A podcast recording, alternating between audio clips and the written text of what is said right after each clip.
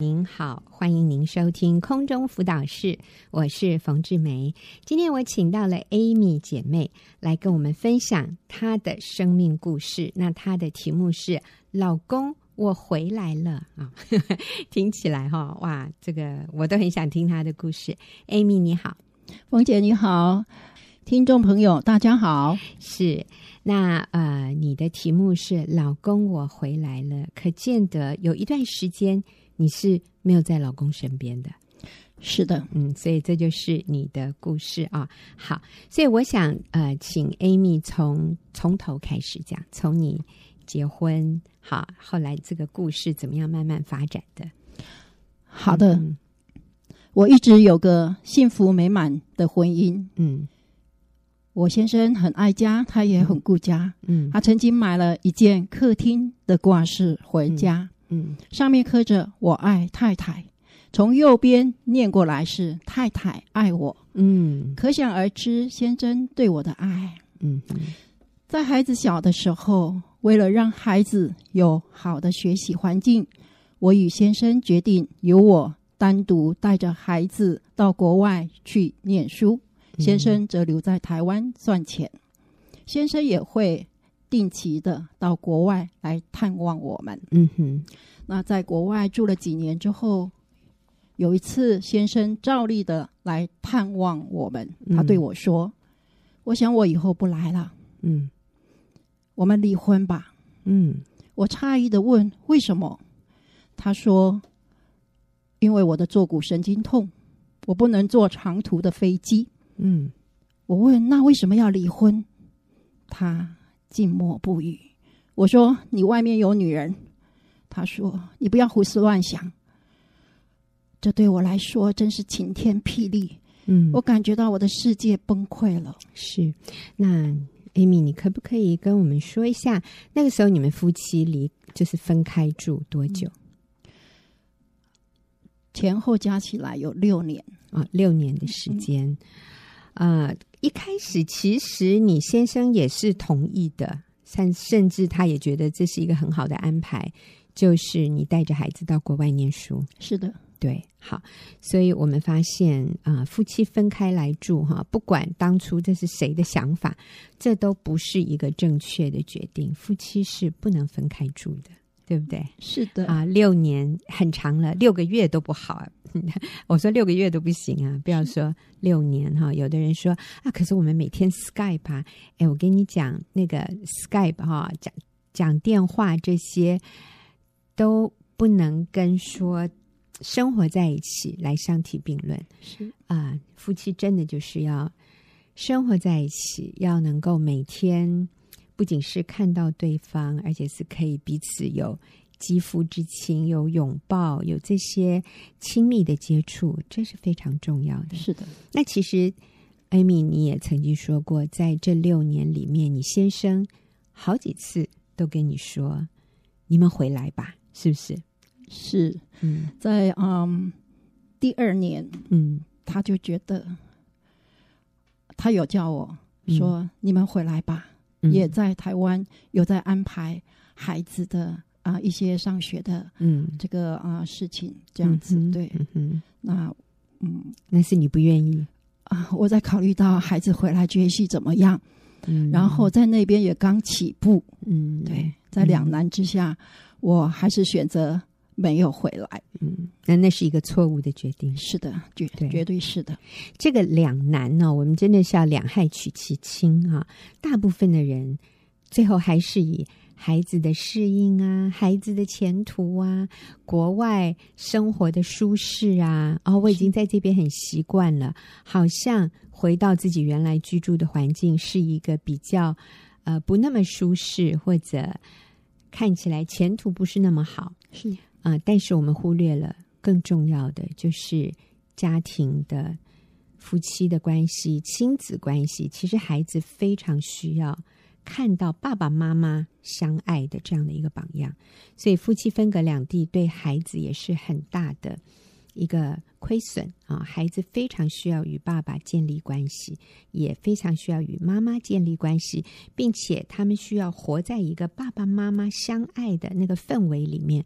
所以，呃，我知道，呃，在台湾、在中国、在很多亚洲地区，我们仍然有那一种觉得，好像到西方国家或者到一个更先进的国家是一个比较好的安排。那如果全家一起去，我同意。是我，我想那确实不是一个不好的安排。呃，其实台湾也很好啦，其实现在亚洲都很进步了。是，但是我要说的是，夫妻分开。啊，然后一个人带着孩子，或者我们就把孩子送去当小留学生，未成年就离开家，那这些都不是上帝起初的设计，是啊。所以，Amy，你的题目是“老公，我回来了”，代表哇，当你先生说要跟你离婚了，你这时候开始觉悟，开始紧张了。你说你的世界崩溃了。好，接着呢，后来。我在网络上听到李哥、冯姐主讲的牵手情，我才知道夫妻不可分开居住，先生才是我的第一优先。先生在哪里，家就在哪里。就在这个时候，我毅然决然的带着最小的孩子回到台湾，重建我的家庭和重建我的夫妻关系。嗯哼。那后来转转知道，先生其实是有外遇的。嗯，先生外遇的对象竟然是我们家庭的朋友。嗯，我知道后，我的心真是好痛。嗯，那当时在不知道真理的状况下，我打电话质问小三，我并且告诉他说我回来了。嗯，没想到他竟然说：“你知道你的先生他很爱你吗？这些年来他很痛苦的。其实我们整。”本来只是普通朋友，但后来却失控了。嗯，他这样的解释让我非常的愤怒，也让我更加的受伤。而这个责责质问这个事件，造成了我们夫妻关系有了更大的裂痕。嗯，先生从此对我形同陌路，干脆整个周末都不回家。嗯，到周日。傍晚才回家，嗯，而回到家也一律以冷漠、冷酷、充满了敌意来对待我，嗯，我痛苦到了极极点，无法言喻。嗯、而在最痛苦的时候，我进入了学员妇女小组，在小组中，组长每讲一个真理，我的心就被扎得好痛，嗯，尤其是。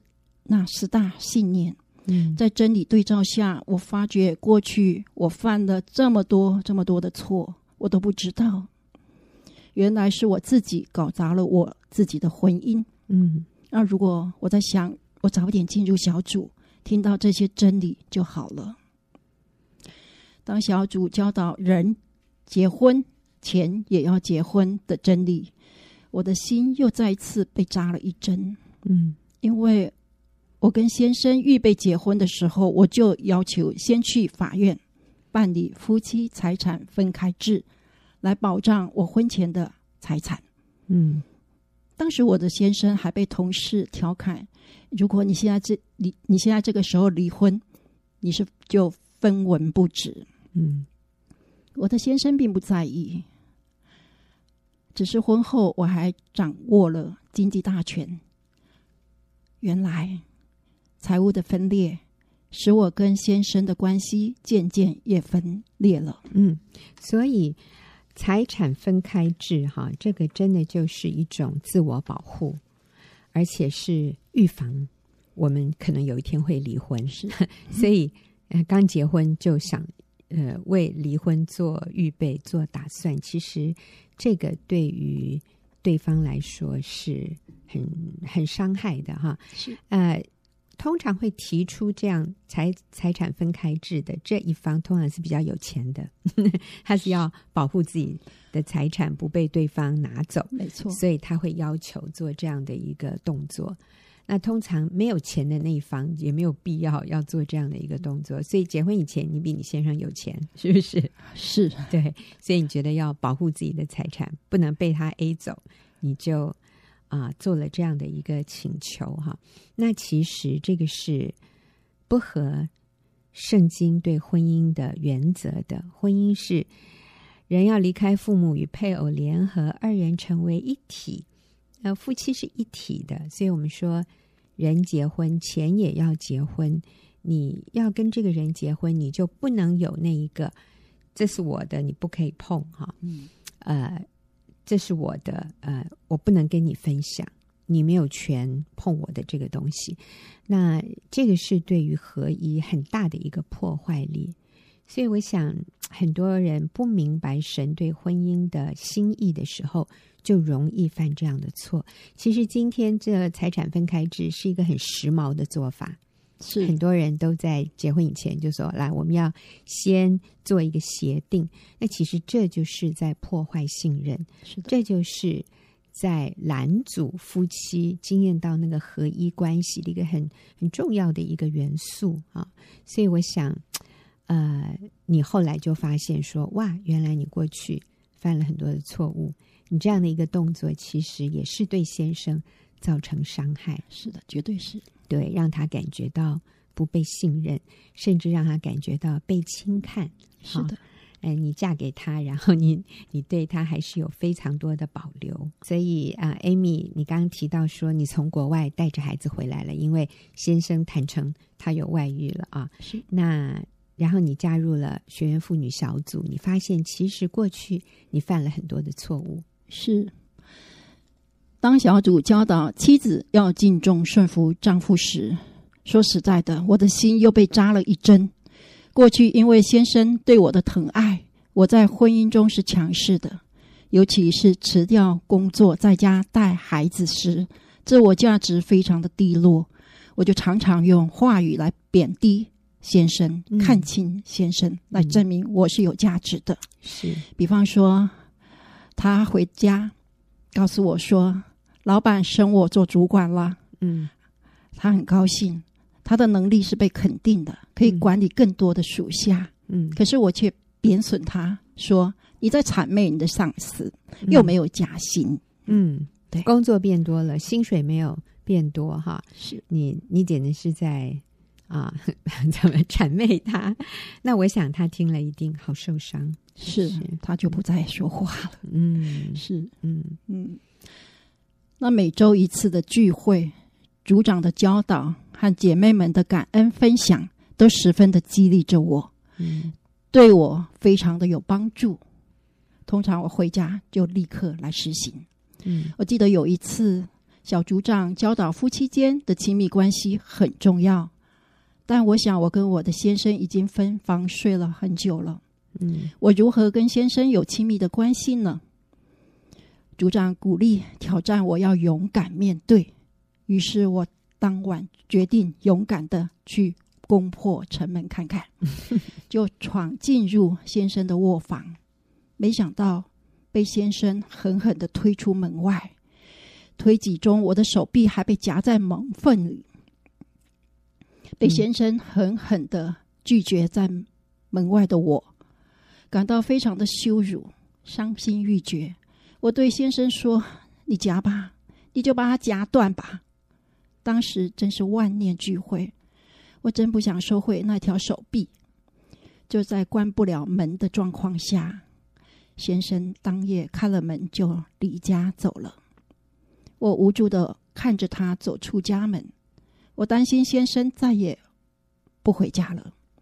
于是我熬到早晨，一早我就打电话向我的组长求救。我说怎么办？我的先生又离家出走了，我要做什么才能够请他回家住？记得我是用颤抖无力、语无伦次的诉说昨夜的事。组长除了同理我、陪我哭，还告诉我现在该如何做，教我如何跟先生道歉，该说什么话，该做什么事。而无助的我。就用颤抖的手记笔记，生怕遗漏什么。等我整理好心情，我就带着先生的便当盒去到他的办公室。先生外出不在，我把预备好向先生道歉的草稿取出来练习。后来他回来了，我一看到他，突然脑袋一片的空白，完全记不起只字片语。我只好把草稿从口袋里又把它拿出来，结结巴巴的念给先生听。我是这样说的：“老公，对不起，昨晚我不应该打扰你，我不应该让你睡眠不好，我不应该让你不舒服。我为我的行为向你道歉，请你原谅我。我应该在家好好照顾你的饮食起居。”让你回到家是舒适的，是可以得到休息的地方，有充足的睡眠，可以无后顾之忧，在这里专心上班。请你回家好吗？念完后，我就把午餐和那份草稿一并的留下来给他，我就走了。我在想，我是可能讲不清楚，或许他自己看会更清楚一点。感谢主。当晚他就回家了。嗯，其实 Amy 你好谦卑哦，谢谢。一个妻子想要亲近丈夫，然后却被丈夫这样很暴力的 拒绝哈，还你的手被夹在门门里面，然后最后他夺门而出。我想其实更受伤的是你，但是你愿意谦卑下来，还跟他道歉。我相信你先生感受得到你里面的改变，你真的是跟以前那个高姿态、那个很强势的女人不一样了。你是一个不同的妻子了。是的，嗯。不过呢，我们常常会期待先生很快的就改变，他有很快的改变吗？没有，没有，完全没有，完全没有。好，所以你还是得持续不断的决定做对的事。是的，嗯。从此我就下定决心放下自己，尊重先生。我不想再改变他，只求自己先被神来改变，也耐心的等候。而这些年来，我写了大大小小、长长短短的道歉信、感谢信、赞美信、爱慕信、情书，已经上千封了。哦，嗯哼。比方说，我为我过去的不成熟，我跟先生道歉。我是这样说：“Honey，有一件事我想要对你说，谢谢你长久以来对我的包容和忍耐。为什么呢？我现在知道了，我有公主病，那就是你什么都要听我的。现在，所以我看不到你的付出，我只看到你没有做到的部分。我要为我的公主病向你道歉。”请你原谅我，嗯，我也为我过去男女界限不清楚向先生道歉。我这样说，亲爱的老公，我想到以前我生日时，我婚前的男女、男性同事和友人，仍然会像婚前一样向我祝贺和送我礼物，这造成我也对我的老公有所期待。而你对我的表现与我的期待不一样的时候，我会觉得你不爱我。我以为用这样比较的方式会得到我想要得到的关心和爱。其实，这实在是我对婚姻之外男女之间的界限不清楚。我向你承认我错了，请你原谅我。爱你的老婆。嗯，我也试着写情书，我这样写：亲爱的老公。我好谢谢你买了行车记录器给我，装在我的车上，我好感动。你自己都没有装，我感受到你的细腻和舍己。每次上车看到它，我的心里就满了您对我的爱。我好幸福哦！今天早上看到你英挺的走出门，看着看着，打从心坎里直呼：好帅，好帅，真的好帅！老公，我好欣赏你哦。疯狂的爱你，每一次的道歉，每一次的感谢，就是在铺一层阶梯，好让我们可以回到那起初的爱。我也从焦虑不安的状态，到现在按着真理而行，能够平静、安稳、自信，并且喜怒喜乐的过每一天。嗯。当然，有时我也会有做不下去的时候。在小组中，我最常问我组长的一句话就是：“难道我先生不应该知道真理吗？我应该主动告诉他真理吗？他自己做错了事，还理直气壮，为自己的罪合理化。”而我的组长总是语重心长的回我一句话，那就是：“谦卑，谦卑。”在前辈，好是啊，我觉得 Amy 好了不起啊，先生并没有啊、呃、软化，也并没有完全离开外女。不过先生也是很棒，还是每天回家哈。但是啊、你们的关系目前并没有恢复到恩爱啊，或者他对你忠诚这样的一个情况。可是你愿意继续。谦卑，谦卑，再谦卑。但是你做的最正确的一件事情，就是你回家了。好，那我们非常谢谢 Amy 的分享。下个礼拜啊，Amy 会继续跟我们分享她的故事。那我们休息一会儿，继续就进入问题解答的时间。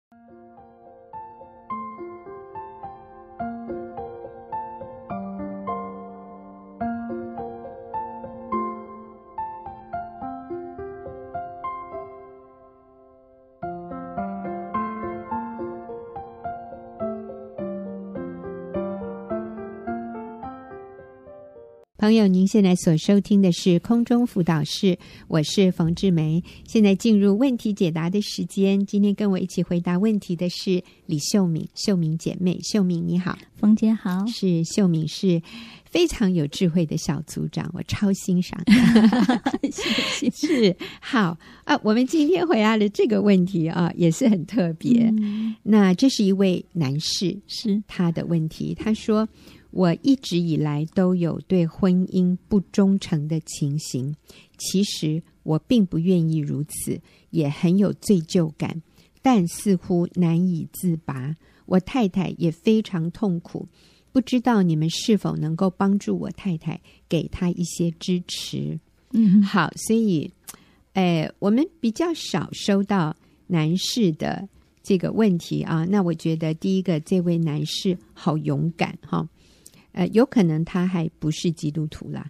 不过，我觉得，因为他知道我们是帮助妇女的一个，这个他是在呃，就是在网络里面这样的求助的，所以嗯、呃，他承认自己是一个不忠诚的丈夫。他说：“我并不愿意如此，我也很有罪疚感，但是我似乎难以自拔。”嗯，呃，我太太也非常痛苦。不知道你们是否能够帮助我太太，给我太太一些支持好，那秀敏，你会怎么回应这位男士呢？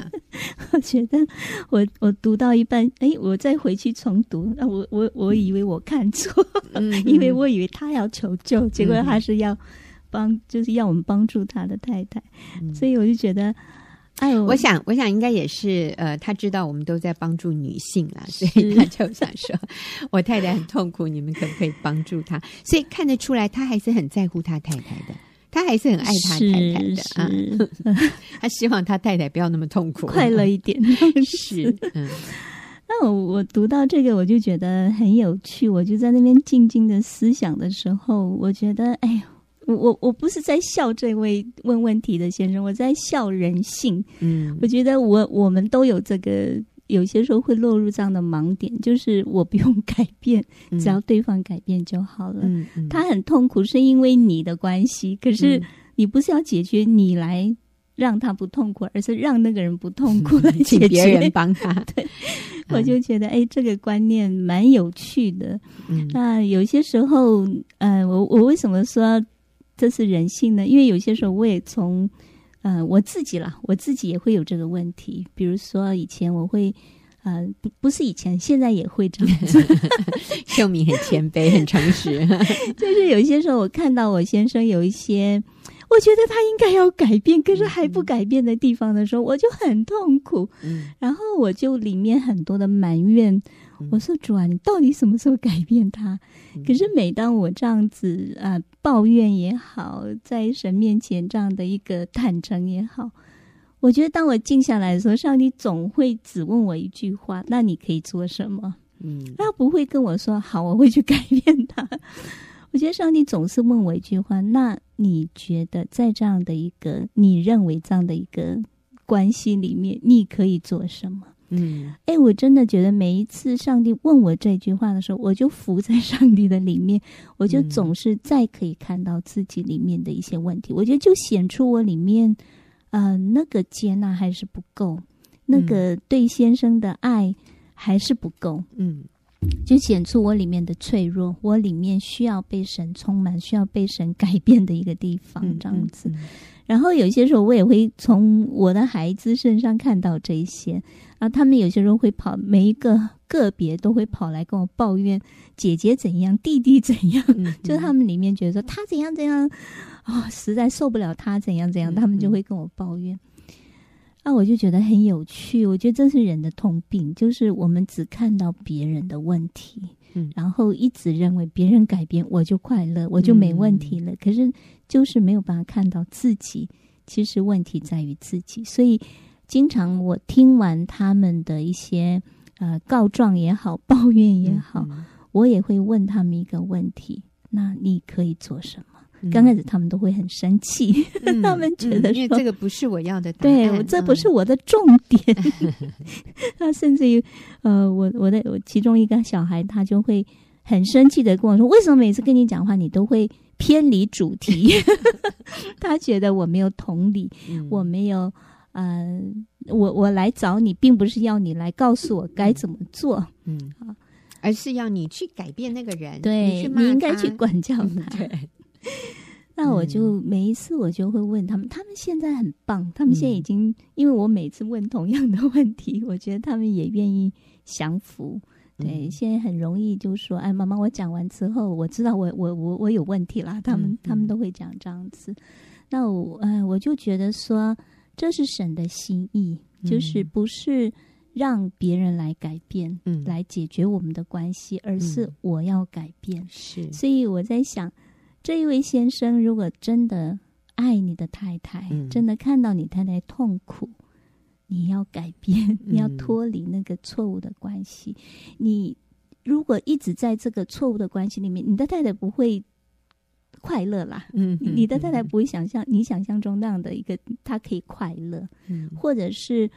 啊、呃，不是我们帮助你的太太，让她去学习接纳你、嗯、爱你，嗯、就了事了。嗯，对，当然这是可能每个人都有他要学的功课，但是我觉得今天这位先生他要真的脱离罪，而且我相信上帝会给你恩典的。如果你真的要改变，上帝会给你恩典，而不是说很难自拔。我想，嗯、呃，这个都不足以，就是你真的要改变，没有。不能改，在耶稣基督里没有不能改变的困难。嗯，对，所以我想这是重点，就是这位先生他自己要改变，嗯、这是一个重点。嗯嗯、是那呃，其实我从这样的一个问题里面，我看到好多正面的东西、嗯、啊。第一个就是这个男人他很谦卑，嗯，他愿意承认自己有这些问题，嗯，嗯啊，就是对妻子不忠诚。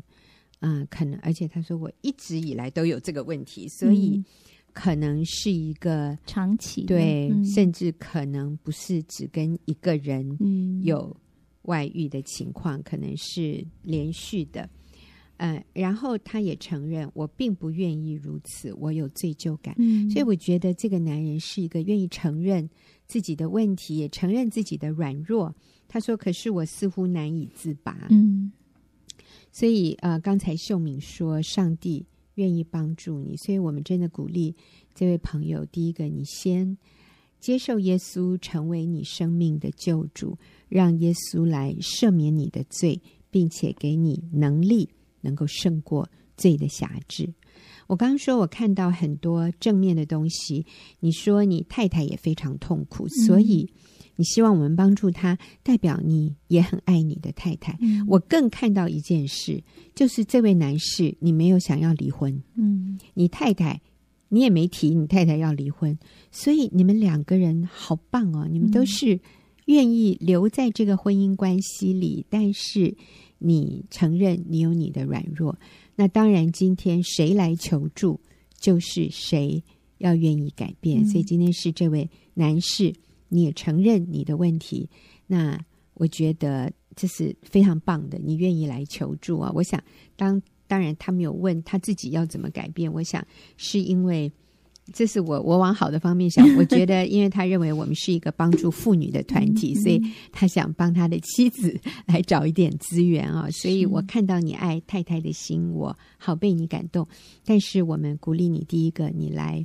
接受耶稣基督成为你生命的主，你刚才讲的完全正确。你难以自拔。其实落在这种罪中的人，没有一个人能够救自己，是因为性这方面的捆绑是非常深的，它是非常强大的那个罪的力量。只有在耶稣基督里，我们才有能力能够脱离。我可以带你做一个简单的祷告，你听听看。那我想。在收音机旁边的听众，哈，在电脑旁边，如果你现在是啊、就是在线呃，就是在网络上面收听，你过去如果没有接受过耶稣，你现在都可以跟着我一起向上帝这样说：神啊，我需要你，我愿意打开心门，接受耶稣做我的救主和生命的主。感谢你赦免我的罪。求你管理我的一生，使我成为合你心意的人。奉耶稣的名祷告，阿门。好，如果你刚才跟着我做了这样的祷告，你知道耶稣就已经进入你的生命里面，你能够有一个崭新的开始。那我们刚才呃给这位先生的回应就是。啊、呃，既然是你问问题，那你就先来改变吧，哈、嗯。呃，我们很难啊、呃，跟你太太说，你先生要我帮助你啊，嗯、那这个呃，我想要你太太接受我们的帮助是困难的啊，因为我们就会跟你太太说，要饶恕你啊，要接纳你啊，要要要改变他自己哦。那你太太一定会说，怎么你跟我先生站在 同一边来欺负我、压榨我？所以这个。角度不对了、嗯、啊，所以今天是你问问题，那我们就鼓励你可以先来依靠神来改变。所以刚才我带你做了那样的一个祷告，如果你做了这样的一个祷告，接受耶稣进入你的心里，那你知道有几件事情就发生了。第一，耶稣已经进到你的心里；第二，你的罪完全已经被赦免了，包括过去、现在，甚至。未来的罪，因为耶稣在两千年前为我们的罪钉死在十字架上，他又从死里复活，就代表他有胜过罪、胜过死亡的这样的权柄和能力。所以，当你接受耶稣的时候，你的罪，所有的罪，在那一刻就得到赦免。然后呢，你拥有永生。所以，第一个是。基督已经进入你的生命。第二，你的罪已经得到赦免。第三，你拥有永生。然后第四呢，你开始了神为你计划的一个新生命，就是你的生命现在有一个新的开始。因为现在基督就耶稣基督住在你的里面，你会开始经验到他在你生命中的改变。嗯。那所以怎么样继续来经历？一个新的生命，我们就鼓励你读圣经。我们鼓励你去找一个教会，嗯，与其他的基督徒有连结啊，跟他们一起学习怎么更多来认识这位神。我们也鼓励你可以随时的祷告，你有什么需要，你直接向耶稣祷告，你会惊艳他帮助你。你想要脱离这个。不忠诚的罪，脱离性欲的这种诱惑，你会惊艳到上帝帮助你。那但是我们鼓励你，真的是如果可以每天读圣经啊，然后现在网络上也真的有很多每天灵修的材料，这些都是你可以去啊去很不不难获得的哈。不管你是住在世界的哪一个角落，只要你是华人，有中文的，你都可以找到。很好的资讯，那很重要，就是你要跟一群弟兄有连接哈。那嗯，就是你写信进来的这个网站，其实也有也有提供给男士的。你可以呃说我需要帮助，我愿意参加一个男士的小组。我相信呃都会有人会跟你联络。好，所以不要让自己落单。你需要同伴，你需要朋友，自己去找一个教会，或者你身边有基督徒，你请他帮你介绍。嗯，呃，就是跟一群健康、呃圣洁、有过圣洁生活的人走在一起，你会被他们影响，然后走在一个对的路上。是。那至于是至于你的妻子，你可以请他自己来看这些网站，自己来与我们联络，那我们就会帮助他。嗯、但是我们不能说哦，是你先生要我来帮助你，嗯、这个不行哈。我们要确定你太太自己本身也有愿意接受帮助的意愿。嗯嗯。嗯是，刚刚冯姐说从这个先生的问题里面看到很多正面的哈、嗯嗯，那我也是看到，就是他找对团这个问问题的团体，就寻求帮助的团体，他知道我们我们这边会。呃，给他太太，如果他想要帮助他，就会给他太太一个对的东西，这样子，嗯、所以也为他蛮感恩的、嗯。那这就让我想到，嗯，我小组最近有一个姐妹，嗯，算是新来的几个月的姐妹，然后刚开始的时候她蛮稳定，后来有一段时间就就有几个礼拜就没有出现这样子，后来我就找她谈，她就跟我说，嗯，她说。因为有一个曾经来过我们小组的姐妹来了一两次，她就不来了。嗯，她就因为这个这个不来，后来就不来的姐妹啊、呃。假设我现在说我的小组的姐妹是呃 A 姐妹，然后曾经来过的姐妹又离开的那个是 B 姐妹，好了。嗯嗯。然后那个 B 姐妹就跟这个 A 姐妹讲说：“你不要参加这个小组啦，因为她都会叫你们走。”呃，难的路，嗯，因为困难的路，对、嗯，困难的路，因为这个 B 姐妹来的时候，我已经没有印象了。但是她说，她那个时候是嗯离了婚，然后我们请她回去复婚。嗯、我们确定她先生跟她都没有再婚哈、嗯，然后就是我们鼓励他们回去复婚。她就说。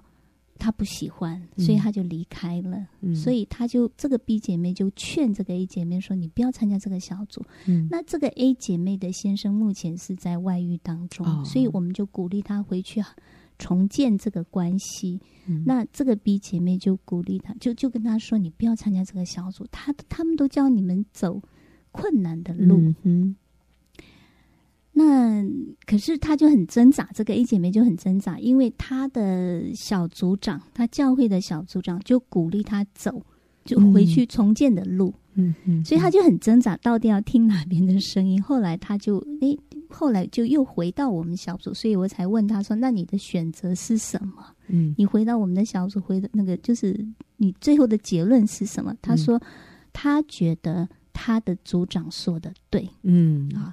那我就从这件事情里面来看，就是，嗯，同样一个，我们说同样一个对的资源，可是能接受的人不多，嗯，就是他所相信的，他，所以我就看到那个 B 姐妹，她里面没有一个想要真实，呃，悔改，嗯，真实，呃，过圣洁生活，嗯，呃，真实的去跟随神的一个心。那个一个态度，嗯，那他不愿意，他还要让这个 姐妹 不要走在这样的一个对的路上，所以我里面就觉得说，哎，同样一个我们有这么丰富的资源了，哈，或者是说在神的里面有这么丰富的资源，可是每一个人不一定他会愿意，嗯，呃，支取或者是愿意去降服在神的里面，愿意走这条路，是。所以，我我觉得这位弟兄很棒，他知道这里是有有对的一条路，帮助他的太太。是呃，我们真的要提醒哈，你单打独斗，就是孤军奋斗，是没有办法赢这场战役的。是呃，因为真的你需要同伴帮助你，嗯、你需要一群人。呃，跟你走在同一条路上，然后彼此扶持、彼此鼓励，还有彼此做榜样。是，嗯，我我就鼓励这位 A 姐妹，我说你要懂得去听正确的声音，嗯、是，否则你你真的在外面，就是你他没有来参加小组，然后慢慢他的心因为他会无法分辨那个对姐妹讲的，所以我觉得真的是在一个对的团体里面哈，对，一起扶持，一起走。嗯，我也对这位弟兄说哈，其实你也需要人的监督，是你需要有另外一位弟兄他来监督你，他过一阵子就会问你怎么样，嗯，最近有没有犯规？最近有没有对老婆好？哈，有没有做？呃，让老婆伤心的事啊，那我我觉得在弟兄小组能够这样彼此监督是非常宝贵、非常必要的。嗯、是，所以我们谢谢这位先生，你呃问这样一个非常宝贵的问题，你很谦卑，你也很爱你的太太，所以你们啊、呃、能够经验美满幸福的婚姻是绝对可能的，而且你脱离。